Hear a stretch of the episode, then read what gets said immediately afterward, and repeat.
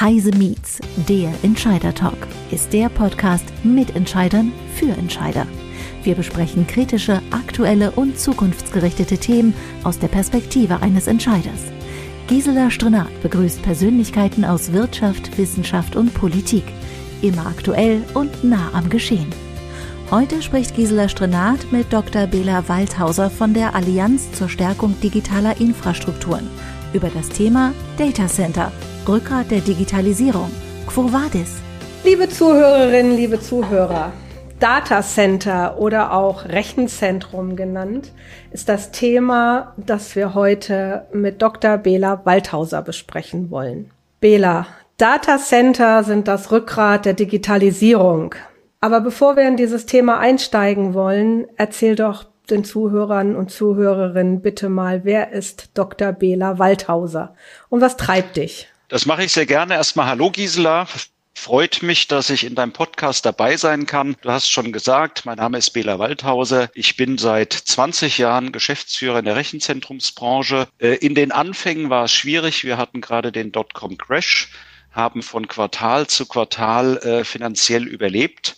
Das hat sich natürlich in den letzten Jahren äh, deutlich gewandelt spätestens mit dem ersten iPhone im Jahre 2007, also vor 15 Jahren, ist die Branche getrieben durch Wachstum. Wir kommen mit dem Bau nicht hinterher. Und das ist natürlich ein spannendes Thema. Der zunehmende Bedarf an Digitalisierung, äh, an Cloud-Geschäft, an Rechenzentrumskapazitäten ist das, was mich jeden Tag antreibt, immer noch ein weiteres Rechenzentrum zu bauen für unsere Kunden. Ja, da kommen wir ja gleich drauf. Rechenzentren oder Data Center, wie man neudeutsch äh, dazu sagt, ist, ähm, ich hatte es am Anfang gesagt, leistungsstarke Data Center sind das Rückgrat ähm, der der, der Digitalisierung. Ohne die geht es einfach nicht mehr. Und äh, dazu brauchen wir zusätzlich auch noch eine leistungsstarke Breitbandinfrastruktur. Ich möchte heute mit dir diskutieren, wo wir stehen, welche Herausforderungen äh, auf uns zukommen oder wir auch schon haben und wie die Zukunft äh, der Rechenzentren gestaltet werden soll. Aber lass uns zunächst für unsere Zuhörer und Zuhörerinnen vielleicht mal darstellen, welche Formen von Rechenzentren gibt's eigentlich? Weil wir reden immer von Datacenter oder Rechenzentren, aber das ist ja nicht alles das Gleiche. Das, was ich kenne, sind einmal so die klassischen Rechenzentren also Gebietsrechenzentren, die man schon seit vielen, vielen Jahren kennt. Dienstleistungsrechenzentren haben wir mittlerweile eine ganze Menge. Co-Location-Rechenzentren ist, glaube ich, äh, was Neues. Was macht den Unterschied, zumindest bei diesen drei verschiedenen Formen aus? Ähm, also lass mich mal anfangen, Gisela, dass es Rechenzentren schon seit der dritten industriellen Revolution sprich äh, seit den 1960er Jahren gibt. Du hast es erwähnt, äh, Gebietsrechenzentren, Behördenrechenzentren, aber natürlich auch Unternehmensrechenzentren oder Rechenzentren, äh, die in der Forschung beheimatet sind. Was mit der Liberalisierung der Telekommunikation neu dazugekommen ist, also seit dem Jahre 1998, sind sogenannte Colocation-Rechenzentren. Für die stehe ich auch insbesondere. Colocation heißt, wir haben riesengroße Gebäude. Wir kümmern uns um Strom, Kühlung und physikalische Sicherheit und unsere Kunden mieten sich bei uns ein und bringen ihre eigene IT-Hard- und Software mit. Dazu kommen natürlich noch sogenannte Hosting-Rechenzentren, wieder eine andere Klasse von Rechenzentren, wo der Dienstleister die IT-Hard- äh, und Software bis zu einem gewissen Teil selber betreibt und seinen Kunden dann zum Beispiel in, als Cloud-Angebot äh, Kapazitäten auf den Servern zur Verfügung stellt. Und das große Wachstum, was wir haben, ist insbesondere in den beiden letztgenannten, das heißt Colocation und Hosting-Rechenzentren. Das sind die Gebiete, wo die Nachfrage ähm, in den letzten Jahren explosionsartig gestiegen ist. Mhm. Da kommen wir auch gleich noch drauf. Aber du hast eben ein interessantes Stichwort gegeben. Du hast gesagt, du kümmerst dich um Strom, äh, Kühlung äh, und so weiter. Wenn ich jetzt mal nachlese, äh, verbrauchen die Rechenzentren, die wir heute schon in Deutschland haben, etwa 20 Prozent unseres gesamten Stromverbrauches in Deutschland. Es ist gigantisch, finde ich. Was verursacht diesen Stromverbrauch oder wo liegen die größten Bereiche für, für Stromverbrauch? Also ist es die Infrastruktur, ist es die IT dort, die dort steht? Ähm, was, also die Zahl 20 Prozent stimmt nicht für Deutschland, Gisela, sondern mhm. für Frankfurt Rhein-Main. Das ist der Rechenzentrums-Hotspot in Deutschland, aber nicht nur in Deutschland, sondern in Kontinentaleuropa. Mhm. Ähm, deutschlandweit ähm, beträgt der Stromverbrauch der deutschen Rechenzentren circa 16 bis 17 Terawattstunden pro Jahr. Die Zahl 16 ist aus 2020. Ich vermute mal, dass in 21 das weiter gestiegen ist. Das entspricht ungefähr drei bis vier Prozent des bundesdeutschen Stromverbrauchs. Das beruhigt mich. Dankeschön. Und äh, wenn man jetzt das nicht nur auf den äh, Stromverbrauch bezieht, sondern auf den kompletten Energieverbrauch, wir haben ja gerade in der aktuellen äh, Ukraine-Krise das Thema Gas, Erdöl und so weiter, dann ist der Energieverbrauch der deutschen Rechenzentren unter einem Prozent vom gesamten Energieverbrauch in Deutschland. Es ist viel, aber es ist ähm, noch nicht ganz so schlimm, wie der ein oder andere prognostiziert. Mhm. Okay, ich hatte es eben schon eingeworfen, das beruhigt mich. Also 20 Prozent, aber auch für den Bereich äh, Frankfurt ist auch schon eine ganze Menge. Aber das zeigt mir auch, dass die meisten äh, Rechenzentren dann auch in der Region Frankfurt liegen oder in einem Großraum. Du hattest es auch eingangs erwähnt, es werden immer mehr Rechenzentren gebaut oder sollen gebaut werden. Gibt es da eigentlich schon Wartelisten? Wartelisten äh, in, in dem Sinne nicht, aber ich hatte ja eingangs erwähnt, wir kommen mit dem Bau nicht hinterher, weil die Nachfrage so gigantisch ist. Wir wachsen also jedes Jahr als Branche 10, 12, 15 Prozent. Welche andere Branche kann das von sich behaupten? Und vielleicht noch einen ganz kurzen Exkurs zum Thema Frankfurt Rhein-Main. Es gibt vier, fünf große Rechenzentrumstandorte in Europa. Das ist allen voran London, dann kommt aber sofort Frankfurt Rhein-Main, dann sind es noch Amsterdam, Dublin und Paris. Das sind die äh, vier, fünf großen Zentren, die wir in Europa haben. Äh, und dort äh, ist das größte Wachstum an Rechenzentren. Nicht die Anzahl, aber es sind wenige sehr große Rechenzentren, die in diesen Regionen gebaut werden. Und alle alles getrieben durch unseren Hunger nach digitalen Anwendungen, privat wie beruflich. Mhm. Was heißt für dich ein großes Rechenzentrum? Was haben wir uns darunter vorzustellen? Was ist groß? Ähm, also äh, wenn ich jetzt mal die Definition der kritischen Infrastruktur in Deutschland anschaue, dann zählen äh, Rechenzentren, die eine vertraglich vereinbarte Stromleistung mit ihren Kunden von 3,5 Megawatt haben, als äh, kritische Infrastruktur der Bundesrepublik Deutschland. Nehmen wir mal mhm. diese Zahl, man kann jede andere nehmen, die irgendwo im Megawattbereich liegt. Das sind für mich große Rechenzentren, denn es gibt äh, Tausende und zigtausende Rechenzentren in Deutschland, die aus 1, 2, 3 Serverschränken bestehen stehen. Das sind natürlich dann die entsprechenden kleinen Rechenzentren. Nun haben wir ja in Deutschland auch Rechenzentren. Typischerweise im Unternehmen dann selber sind. Jetzt haben wir ja in Deutschland auch Rechenzentren der guten, der großen äh, Provider wie Google, Microsoft, äh, ähm, Amazon und so weiter. Wie sind die in Deutschland äh, angesiedelt? Haben die einen Großteil ihrer Rechenzentren hier oder nur kleine Rechenzentren? Also nach den letzten Studien, die ich kenne, ist 80 Prozent der neuen äh, Verträge, die wir im Frankfurt-Rhein-Main-Gebiet machen, mit diesen großen Anbietern, Google, Amazon Web Services, Microsoft, Oracle, und diese mieten sich bei uns in Colocation-Rechenzentren ein, fangen jetzt aber langsam an, auch selber zu bauen. Und mhm. ähm, diese Nachfrage nach Cloud-Dienstleistungen, die von privaten und Geschäftskunden kommt, das treibt unter anderem das Wachstum der Branche. Das finde ich interessant, weil wenn man sich den Koalitionsvertrag der Bundesregierung anschaut, steht da drin, dass ab 2027 nur noch nachhaltige Rechenzentren genehmigt werden und ab 2025 die bestehenden Rechenzentren klimaneutral arbeiten müssen. Das heißt jetzt im Umkehrschluss, diese Regelung schwächt aber nicht den Standort Deutschland beim Bau von Rechenzentren. Oder waren die anderen Genehmigungen schon davor, von denen du gerade gesprochen hast? Ähm, also äh, was das Thema Bestandsrechenzentren angeht, so haben wir äh, auch einen Bestandsschutz. Und das, was du eben gesagt hast, Gisela, äh, betrifft vor allem Rechenzentren, die von der öffentlichen Hand genutzt werden. Es gibt eine äh, klare Kenngröße, das ist, dass im Koalitionsvertrag steht, dass neue Rechenzentren ab 2027 klimaneutral sein sollen oder dass das angestrebt wird. Aber wir können nur den Strom beziehen, der in der Bundesrepublik auch generiert wird. Äh, und ich bezweifle, dass wir ab 2027 äh, wirklich nur noch klimaneutralen Strom bekommen. Als Branche haben wir uns gegenüber der EU äh, dazu committed, dass ab 2030 alle unsere Rechenzentren klimaneutral sein werden. Aber auch das ist schon eine Herausforderung. Mhm. Also nochmal auf den Strom äh, zurückzukommen. Du sagtest gerade, es ist eine Herausforderung. Also klimaneutral würde ja heißen,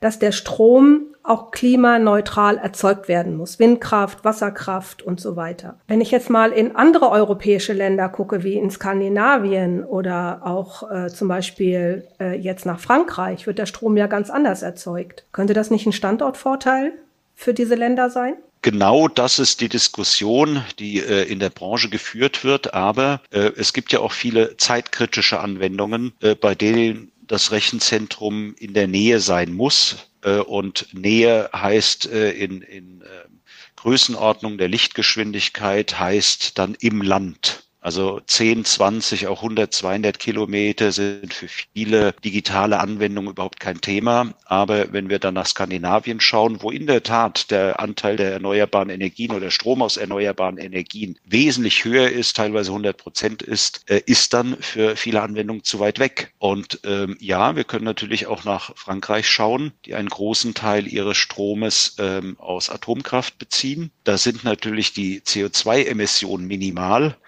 Ähm, aber es muss jeder für sich selber entscheiden, ob er äh, Strom aus Atomkraft als klimaneutral bezeichnet. Ähm, also ich ähm, empfinde das weder als klimaneutral noch als nachhaltig.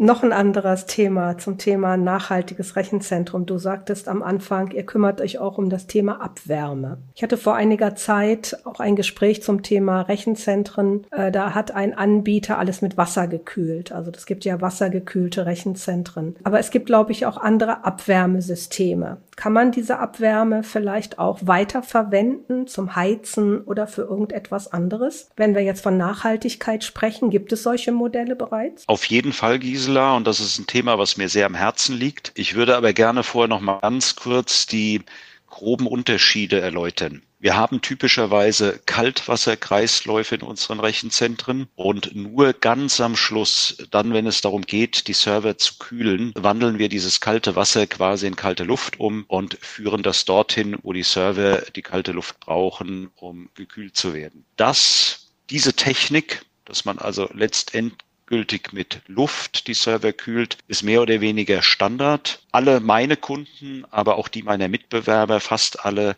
setzen auf luftgekühlte Server, sodass wir als Dienstleister, als Anbieter ähm, diese Variante auch anbieten müssen. Dann gibt es einen Zwischenschritt, äh, wo man äh, das Wasser an das Reck ranführt und äh, über sogenannte wassergekühlte Rückwände die Server kühlt. Das ist aber für mich noch nicht die optimale Lösung. Meine Vision ist genau das, was du sagst nämlich wassergekühlte oder flüssigkeitsgekühlte Server. Die Abwärme, die wir jetzt produzieren und die wir typischerweise in die Luft blasen, hat eine Temperatur von 30 bis 35 Grad Celsius, was äh, für eine breitflächig Abwärmenutzung unserer Rechenzentrumsabwärme für Wohnungen, für Büros, für was auch immer, nur sehr eingeschränkt nutzbar ist. Würden wir aber oder unsere Kunden, und denen können wir nicht vorschreiben, was sie nutzen, würden unsere Kunden wassergekühlte Server nehmen, äh, hätten wir eine Abwärmetemperatur, die ungefähr beim Doppelten liegt, nämlich 60 Grad, vielleicht 70 Grad. Das wiederum könnte man problemlos in Fernwärmenetze der vierten Generation, also neue Niedrigtemperatur Fernwärmenetze einspeisen, sodass man dann die Abwärme im Rechenzentrum erzeugt, aber die Abnehmer äh, irgendwo im Bereich dieses Fernwärmenetzes sein können. Das, was wir aktuell haben, und ich habe hier ein Leuchtturmprojekt, äh, was ich umgesetzt habe, funktioniert nur, wenn der Abnehmer auch in unmittelbarer Nähe ist. Das Projekt, wenn ich darf, Gisela, würde ich es kurz vorstellen. Ja, gern. Ähm, ich hätte direkt, gleich noch die äh, Frage. Neben, neben meinem Äh, das Projekt, äh, äh, was ich gerade angerissen habe, ist ähm, direkt auf der anderen Straßenseite bei mir. Dort entstehen in den nächsten Jahren 1300 Wohneinheiten, drei Kindergärten und mehrere äh, Geschäfte. Und die werden durch die Abwärme unseres Rechenzentrums von Telehaus äh, mit der Abwärme versorgt. Mhm. Jetzt frage ich mal umgedreht. Wenn du hast in dem Gespräch bislang gesagt, es werden immer mehr Rechenzentren gebaut. Also der Boom ist noch lange nicht abgerissen und wird auch in nächster Zeit nicht abreißen. Ähm, jetzt hat die Bundesregierung gesagt, Rechenzentren sollen weniger Strom verbrauchen, sollen nachhaltig sein, sollen möglichst klimaneutralen Strom verbrauchen. Und auf der anderen Seite sagst du jetzt, wenn man ganz bestimmte Abwärmesysteme nutzt mit Wasserbetrieben, äh, erzeugt man so viel Wärme, dass man damit auch heizen könnte. Wer müsste jetzt was tun, um, um diese Technologien weiter zu fördern? Weil das wäre ja eigentlich das, was wir uns alle wünschen würden. Also dann, dann hätten wir ja diesen Kreislauf, den, der eigentlich äh, da sein müsste. Was muss da passieren? Absolut, Gisela.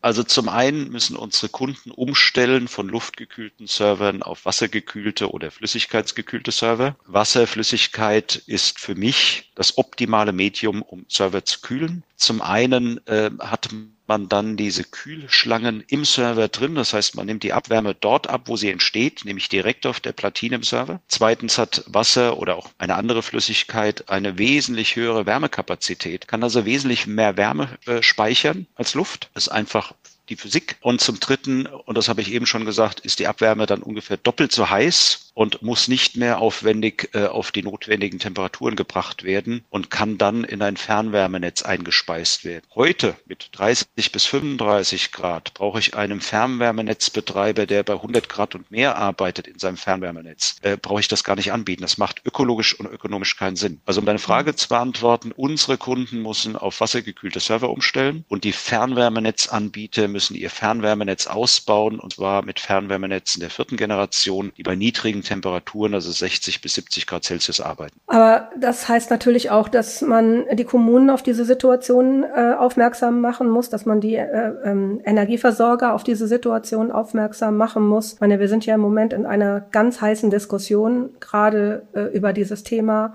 Heizen, Gas, Strom, Kosten und so weiter.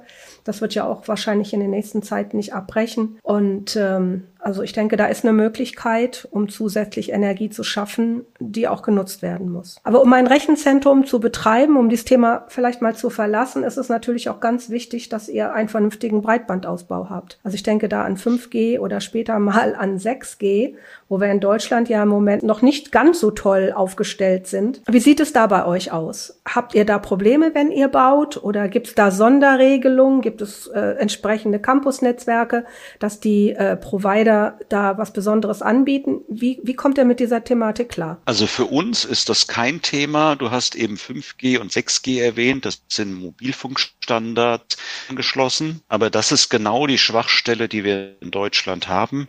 Wir liegen bei den Glasfaseranschlüssen in der EU ganz, ganz hinten. Äh, wenn ich mich recht erinnere, hat nur Österreich noch weniger Gebäude prozentual ans Glasfasernetz angeschlossen. Da müssen wir dringend aufholen. Das ist auch immer wieder meine Forderung bei Konferenzen oder Symposien. Der Glasfaserausbau in Deutschland muss vorangetrieben werden, weil das ist die effektivste und effizienteste Lösung für Breitband und nicht Kupfer und kein Vectoring. Äh, das bringt alles nichts. Davon abgesehen, der eben erwähnte 5G Mobilfunkstandard braucht auch Glasfaseranschlüsse. Der kommt mit einem Kupferanschluss kommt der nicht weit. Mhm. Also wenn wir 5G nutzen wollen, müssen die 5G-Antennen an Glasfaser angeschlossen werden. Aber wir wollen ja nicht nur mobil äh, arbeiten, wir wollen ja auch äh, feste Anschlüsse haben. Und dafür braucht es mehr Gebäude, die an Glasfaser angeschlossen werden. Bei uns in der Branche heißt das FTTH oder FTTB, Fiber to the Home, Fiber to the Building. Äh, das ist das, was wir brauchen in Deutschland. Und zwar deutlich mehr. Mhm. Bevor wir jetzt auf das kommen, was wir noch brauchen in Deutschland, vielleicht vorab einmal eine Frage. Hat Deutschland eigentlich Standortvorteile zum Betreiben von Rechenzentren? Du hast gesagt, äh, das Rechenzentrum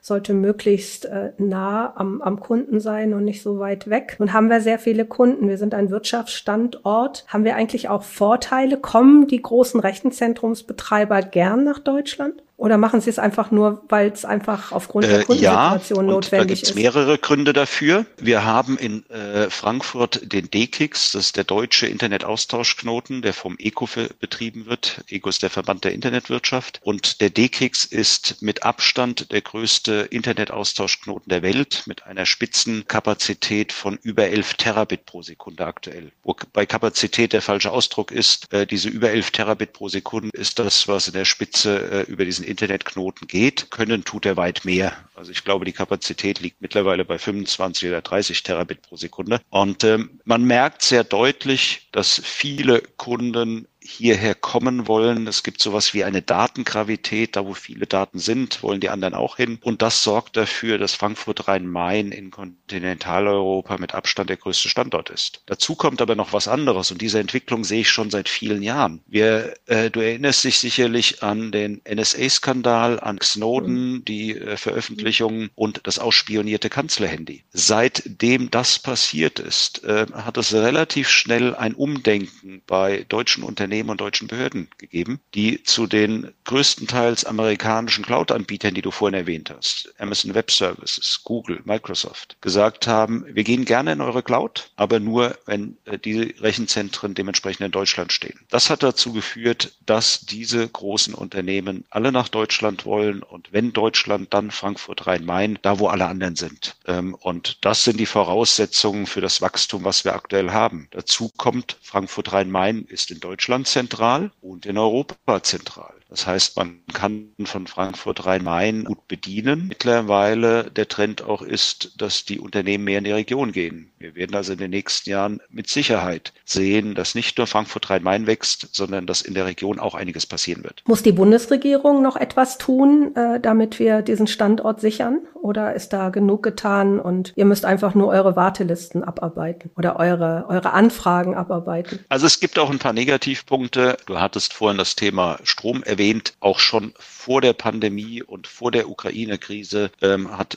Deutschland äh, mit die höchsten Strompreise in äh, Europa gehabt. Und das ist nicht förderlich für Rechenzentrumsgeschäft, weil Strom ein sehr wichtiger Kostenfaktor für uns und damit für unsere Kunden ist. Also es gibt genug große Unternehmen, DAX-Unternehmen, die die Anwendungen, die zeitkritisch, latenzkritisch sind, in Deutschland haben wollen, die aber mit nicht zeitkritischen Anwendungen gerne nach Skandinavien gehen. Das Island ist Norwegen, Schweden, Finnland. Schlicht und einfach aus Kostengründen. Das hat mit Nachhaltigkeit oder Klimaneutralität äh, relativ wenig zu tun, sondern ähm, der Punkt ist einfach, dass der Strom dort ein Fünftel, ein Viertel, ein Drittel maximal kostet. Das ist ein, ein wesentlicher Kostenfaktor, der die Unternehmen dann in diese Länder treibt. Was auch noch hinderlich ist, äh, wo nicht nur die Bundesregierung, sondern auch die Landesregierung und die Kommunen helfen können, ist eine Entschlackung der, der deutschen Bürokratie. Wir brauchen in der Regel mindestens ein halbes Jahr für eine Baugenehmigung für ein neues Rechenzentrum. In der Zeit steht das Rechenzentrum schon fast in anderen Ländern. Also hier muss auch einiges getan werden, denn Digitalisierung und wir als Rechenzentrumsanbieter sind Bestandteil der Digitalisierung ist schnell, sehr schnell. Ja gut, das ist ja eine Problematik, die wir in vielen Bereichen haben, eben unserer, unser großer äh, Bürokratismus und damit auch die Verzögerung. Ja, Gisela, aber in manchen Bereichen tut es mehr weh und in anderen weniger. Mhm.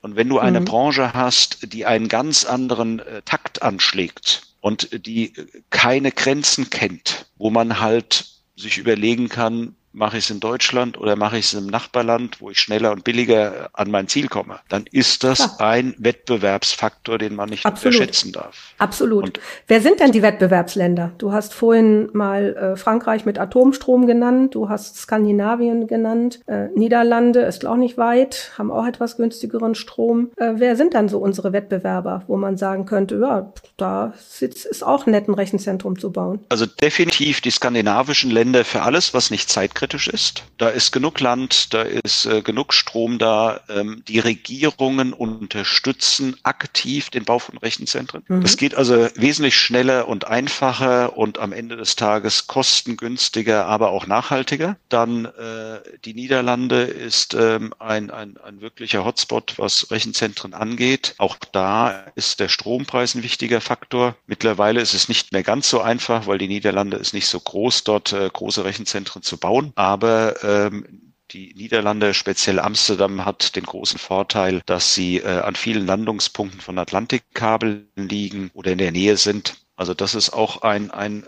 Faktor und äh, ein, ein, ein Wettbewerber zu Deutschland und nicht zuletzt Frankreich A mit dem Atomstrom deutsch-französische Grenze geht, zum Beispiel Straßburg und dort Rechenzentren baut, weil er weiß, er ist dann über den Rhein hinüber in Deutschland, äh, hat aber den Vorteil der niedrigen äh, Strompreise durch den Atomstrom in Frankreich. Zum Abschluss würde ich gerne noch mal zwei Studien erwähnen. Äh, du hast an zwei Studien mitgearbeitet, nämlich zum Thema Data Center. Äh, die eine Studie ist vom Bitkom und die andere Studie ist von ECO, beide relativ neu. Kannst du dazu vielleicht noch ein paar Worte sagen? Ja, also ich bin in mehreren Verbänden aktiv, das hast du eben gesagt. Beim ECO leite ich das Kompetent, die Kompetenzgruppe Data Center und bin Sprecher der Allianz zur Stärkung digitaler Infrastrukturen. Und beim Bitkom bin ich in dem Arbeitskreis Data Center auch sehr aktiv. Und äh, wir wollen mit äh, beiden Studien eigentlich die Bedeutung der digitalen Infrastrukturen und ähm, Rechenzentren sind ein integraler Bestandteil der digitalen Infrastrukturen aufzeigen und auch die Möglichkeiten. Wir haben ganz viel jetzt über den hohen Strom- und Energieverbrauch der Rechenzentren gesprochen. Wir haben aber noch nicht darüber gesprochen, was nicht Rechenzentren selber, aber die Digitalisierung als Ganzes äh, dazu beitragen kann, dass wir in Deutschland, in Europa nachhaltiger sein werden. Wir nehmen diesen Podcast jetzt äh, virtuell auf. Wir haben uns in den letzten zwei Jahren der Pandemie an ganz viele virtuelle Konferenzen gewöhnt. All das wäre ohne eine leistungsfähige digitale Infrastruktur nicht möglich. Äh, es gibt eine Studie der Uni Freiburg, dass eine virtuelle Konferenz über 99 Prozent des CO2-Ausstoßes spart, im Gegensatz zu einer Präsenzkonferenz. Das heißt nicht, dass wir alle nur noch virtuelle Konferenzen haben wollen, aber es ist eine sinnvolle und äh, ökologisch nachhaltige Alternative. Das Gleiche gilt mit Homeoffice. Wir sind alle gewöhnt, soweit es unser Job ist, uns ermöglicht, von zu Hause aus zu arbeiten. Das wäre vor 20 Jahren so problemlos ist der falsche Ausdruck, aber mit relativ wenig äh, Anforderungen möglich gewesen. Und ähm, es gibt so viele Bereiche wie intelligente Stromnetze, Smart City, Smart Home, Smart Factory, Industrie 4.0, äh, wo Digitalisierung dazu beiträgt, dass wir unsere Nachhaltigkeitsziele erreichen und erfüllen. Und das ist ein wesentlicher Punkt, den wir mit diesen Studien aufzeigen wollen und zeigen wollen, dass nur mit Digitalisierung wir zu den Zielen 55 und so weiter beitragen können. Denn die digitalen Infrastrukturen, die Rechenzentren sind nicht Teil des Problems, sie sind Teil der Lösung. Das war eigentlich ein sehr schönes äh, Schlusswort, Wähler, äh, weil die Diskussion, und so haben wir sie ja auch eigentlich angefangen, immer an diesem hohen Stromverbrauch und, und nicht klimaneutral und so weiter geführt wird.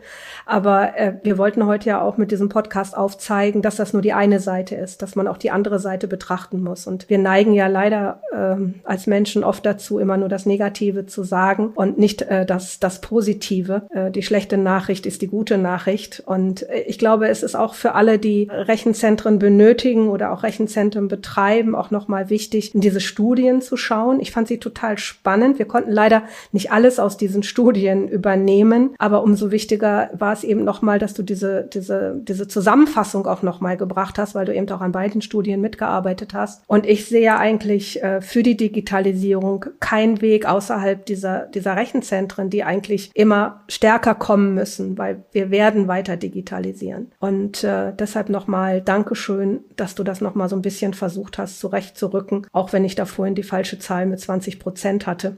Äh, das hat mich ja doch am Ende ein bisschen beruhigt, muss ich gestehen. Aber vielleicht sind mal falsche Zahlen auch manchmal ganz wichtig. Äh, Gisela, äh, das ist meine Rolle äh, oft auf Konferenzen, Kongressen, dass ich versuche, Aufklärung zu betreiben, den äh, Zuhörern und Zuhörerinnen das Thema näher zu bringen und auch mit Fakten zu überzeugen. Denn äh, zum Abschluss vielleicht noch ein Satz. Wir stehen erst am Anfang der Digitalisierung. All mhm. das, was in den letzten 15 Jahren passiert ist und äh, für mich äh, fing die Digitalisierung mit dem Smartphone an und das war vor 15 Jahren, wird in den nächsten 15 Jahren nochmal doppelt und dreifach so schnell gehen. Und äh, wenn wir uns in 15 Jahren nochmal unterhalten und ich dann noch einen Podcast machen darf im hohen Alter mit dir. Äh, ja, gleichfalls, wir, danke. äh, werden wir zurückblicken und sagen, ja, das, was wir 2022 besprochen haben, ist heute ja Technik von gestern. Ja, und vor allem, es wird ja schneller gehen. Ne? Es wird keine 15 Jahre mehr dauern. Das, was wir in den letzten 15 Jahren geschafft haben, wird vielleicht in fünf Jahren schon äh, sehr viel weiter sein. Auch das, vielleicht ist die Perspektive, dass wir den Podcast in fünf Jahren wiederholen, realistischer. Das wäre eine gute Zahl. Bela, vielen, vielen Dank. Danke fürs Gespräch und danke für die aufklärenden Worte und auch äh, ein bisschen anderes Bild äh, auf die Rechenzentren zu werfen. Vielen Dank. Sehr gerne, Gisela. Das war Heise Meets, der Entscheider Talk. Beim nächsten Mal begrüßt Gisela Strenat Sabine Hansen, Personalberaterin bei She for Her und Mentorin für Frauen. Zum Thema Frauen in IT-Berufen, ein zwingendes Muss für unseren Wohlstand. Wir freuen uns auf Sie.